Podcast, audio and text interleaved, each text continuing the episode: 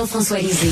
On va juste dire qu'on est d'accord. Thomas Mulcair. Je te donne 100 raison. La rencontre. C'est vraiment une gaffe majeure. Tu viens de changer de position. Ce qui est bon pour Pitou est bon pour Minou. La rencontre. Lisée. Mulcair. Alors, euh, Jean-François, Elon Musk a acheté Twitter 44 milliards de dollars. Premièrement, est-ce que tu peux me, me, me masser de m'expliquer pourquoi Twitter vaut 44 milliards de dollars? Ben, il ne le vaut pas parce qu'il l'a acheté à ce prix-là et il a eu l'appui unanime finalement du conseil d'administration euh, qui est formé de gens qui ont des actions de Twitter et qui se sont dit Waouh, on pensait jamais avoir ce prix-là pour nos actions. Alors, on va lui vendre euh, le plus vite possible avant qu'il change d'avis ou bien qu'un de ses conseillers financiers lui dise Vous savez, non seulement ça vaut pas ça, mais ça perd d'argent. Ça a perdu 200 millions l'an dernier et l'année précédente, ça a perdu un milliard de dollars. Parce que, comme tu le disais, il n'y a pas assez de monde qui clique sur les pubs. Oui. Les gens viennent sur Twitter, ils payent pas, ils se plaignent, ils chialent, puis ils cliquent pas sur les pubs. Alors, donc, c'est exactement le cas d'un, d'un hyper milliardaire, parce que c'est un des hommes, sinon l'homme le plus riche au monde. Puis 44 milliards, ben ça va pas changer son train de vie. T'sais? Ça va juste pas changer son train de vie. Puis là, il va posséder un des médias les plus influents sur la planète. Est-ce que ça t'inquiète, ça? Ben, ça m'inquiète. Euh, quelle est la, la, la différence? C'est que maintenant que c'est une entreprise privée qui n'est plus en bourse, euh, elle échappe à une série de, de, de, de réglementations, d'obligations de transparence qui fait que ça s'éloigne encore plus de la capacité de l'État de euh, d'avoir des, des balises euh, des balises raisonnables sur une entreprise qui est maintenant totalement privée. Euh, donc oui, c'est inquiétant ça, à cause de l'impact social et politique d'un instrument comme celui-là. Ça me dérangerait pas, tu sais, s'il achetait un quotidien dans, dans, dans une ville ou une station de télévision euh, mais c'est le caractère global de Twitter comme de Facebook qui font en sorte que euh, l'intérêt public euh, fait en sorte que ces entreprises-là ne devraient pas être sous la coupe d'une seule personne hmm. ou d'un petit groupe de personnes. Thomas. Je m'en sacre de qui est propriétaire de Twitter. Je, je, ça ne peut pas m'être plus égal. Je, tu sais pourquoi? Je n'ai jamais pas regarder quoi que ce soit sur Twitter. c'est inévitable quand on est en train de lire les articles de journaux, on va avoir la réaction de l'un, puis on va tomber là-dedans, puis on va voir les 50 trolls qui disent des conneries après. Mais moi, je suis comme, euh, sais, les, programmes pour euh, les, les, toxicos ou les alcooliques. Moi, j'en ai fait un pour Twitter.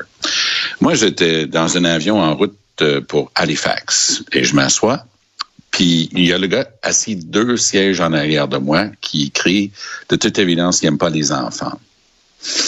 Alors, il y avait quelqu'un qui était passé avec les enfants, je les ai laissés passer, puis ils étaient en arrière de moi. Puis je ne connais pas le monsieur, je, je, je connais ni d'Ève ni d'Adam, donc tu peux voir son profil, tu peux aller voir qui c'est. Et je me suis dit, c'est complètement fucké. J'adore Cube Radio parce que je peux dire fucké, puis personne peut aller se, se plaindre au CRTC. Je me suis dit, c'est complètement fucké. Et là, je, laisse tomber. Là, je, suis au métro, OK? Je suis dans mon épicier du coin, chez nous. Et là, il y a une jeune femme euh, qui a une chose dans la main, je la laisse passer. Elle écrit ah, Thomas Mulcair était gentil, il m'a laissé passer. Il était en train d'acheter un poulet barbecue. Je me suis dit, là, il y a quelqu'un qui vient d'écrire que j'étais en train d'acheter un poulet barbecue. Puis un jour, je, oui, je finis l'histoire avec celle-là. Moi, je, bon, oui, mais je, je, suis avec mes, mes proches conseillers euh, communication, puis euh, je viens les voir, tu sais, le, le, visage un peu gris. Je dis, oh là là, on a fait cette annonce-là, mais t'as vu, on, on, se fait tabasser sur Twitter. Là, comme si tu es en train de faire une intervention avec ton mononcle euh, alcoolique, euh, ils, ils me prennent par les bras, ils m'assoient, ils me disent, tu vas arrêter de lire ça. Ça, c'est pas des vraies personnes. Ça, c'est une série de trolls du côté conservateurs, une série de trolls du côté mmh. libéral. Et non, non, c'est pas le vrai monde, c'est pas la vraie vie. Et à partir de ce jour-là, j'utilise Twitter. J'ai une couple de centaines de milliers de, de, personnes qui suivent parce que quand j'écris un article dans le Journal de Montréal, dans la Gazette, la CTV, je les mets là-dessus. De temps en temps, je vais appuyer un groupe ou faire une sortie pour Jour de la Terre ou un truc comme ça. Mais jusqu'à présent, depuis ces jours-là, et ça, ça fait hmm, une dizaine d'années plus, je n'ai pas une seule fois regardé ce qui s'écrit sur Twitter ni sur Facebook. Ne et je m'en porte que mieux. Tout à je fait. ne m'en porte que mieux. Jean-François et Thomas, tiens, je vous pose la question des deux, euh, aux deux, mais je vais commencer par Jean-François. Euh, est-ce que tu es de l'équipe euh, liberté d'expression tout azimut sur les médias sociaux ou non, il faut encadrer, faire le ménage, censurer? Ben, censurer. Le, la question, c'est une très bonne question. Puis c'est compliqué. Mm. Et euh, moi, je trouvais que c'était quand même fort de casser qu'un un président élu en exercice ne puisse pas euh, s'exprimer sur Twitter.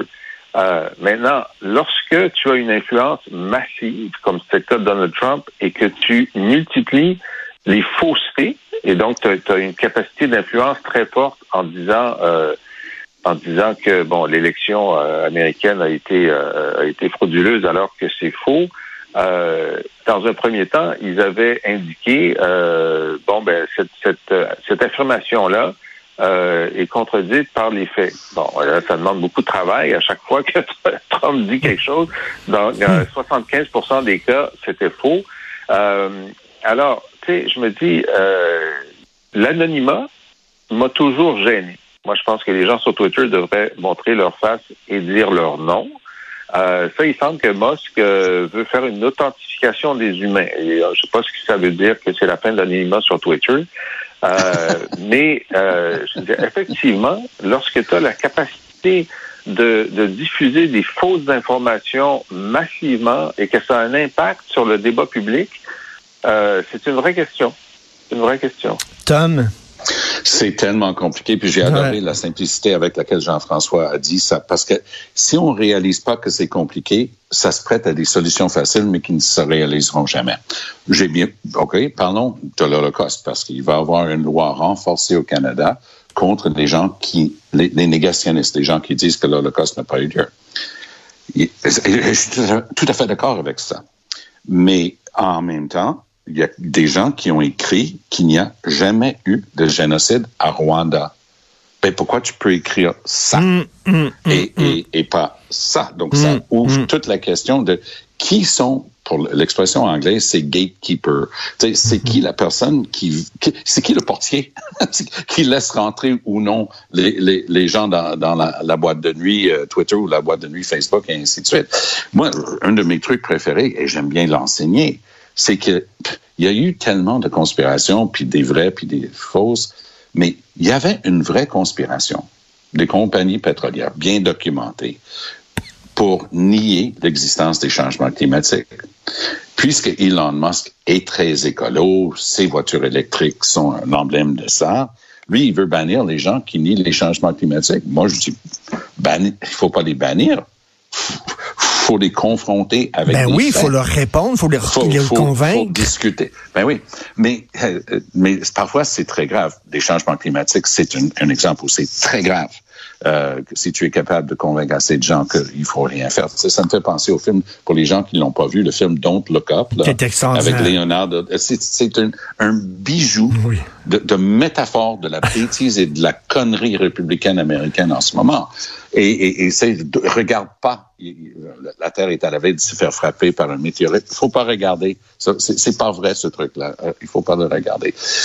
Mais avec les changements climatiques ou avec le tabac, les compagnies de tabac poursuivaient les médecins qui osaient dire que les cigarettes causaient le cancer du poumon. Ils les attaquaient en justice, disant que c'était une fausseté.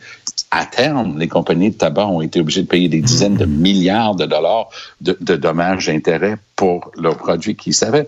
Les compagnies pétrolières sont en train d'être poursuivies devant les tribunaux à hauteur de centaines de milliards de dollars pour les dommages qu'ils savaient qu'ils causaient pour les changements climatiques et, ainsi de suite. Mais est-ce que tu bannis des gens de s'exprimer sur le square public? Je pense que la meilleure, la meilleure façon de, de, de, de, de, répondre avec des arguments, c'est le débat exactement.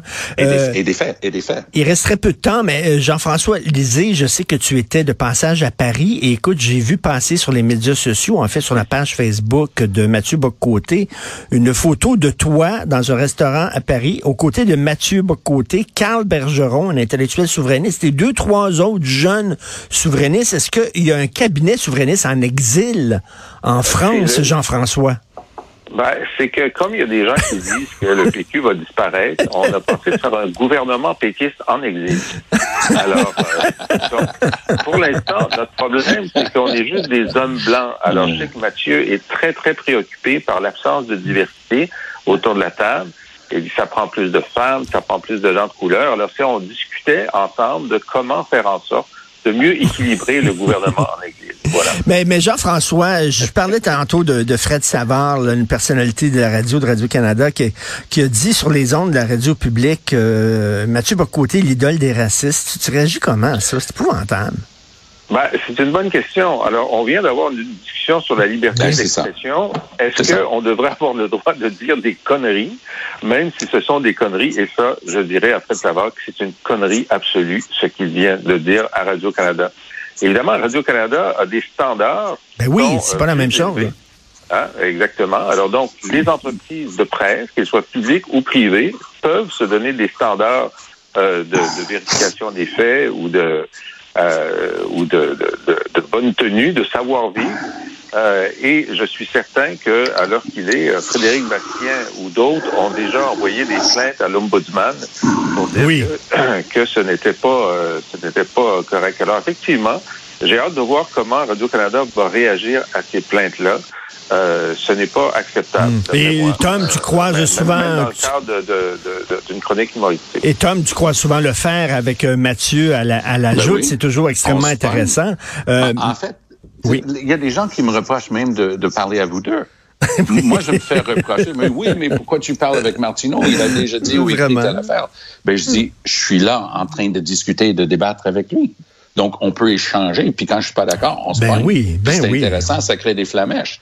Et c'est idem avec euh, Boc Côté. Hey, on s'est déjà pogné d'aplomb, là. Ben oui. Si, si, si tu veux te- les, débats qu'il a avec euh, Yasmine, euh, je vais te dire une chose, parfois c'est, c'est, c'est mémorable, mais c'est ça aussi, euh, notre société. Moi, les trucs à l'emporte-pièce comme ça, euh, où, où tu dis que lui, il fait plaisir à tel groupe euh, Hmm. mal, mal famé parce que telle affaire, ben, je Non, mais c'est que on, est on est rapide à dénoncer, par exemple, les dérapages sur certaines radios privées de Québec, mais c'est drôle, hein, ils ne voient pas la poutre qu'ils ont dans l'œil à Radio Canada. Ben, par moi, j'ai hâte de parfois. voir euh, l'Ombudsman parce que je pense que Oui. Jean-François a raison. Mais honnêtement, l'Ombudsman à Radio-Canada, il y a de quoi euh, rouler par terre en train de rire des fois quand on lit leur rapport parce qu'il n'y a jamais aucun problème.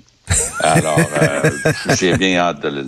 Merci à vous deux, toujours intéressant Salut. de vous parler. Merci à demain, bonne Salut. journée. Salut.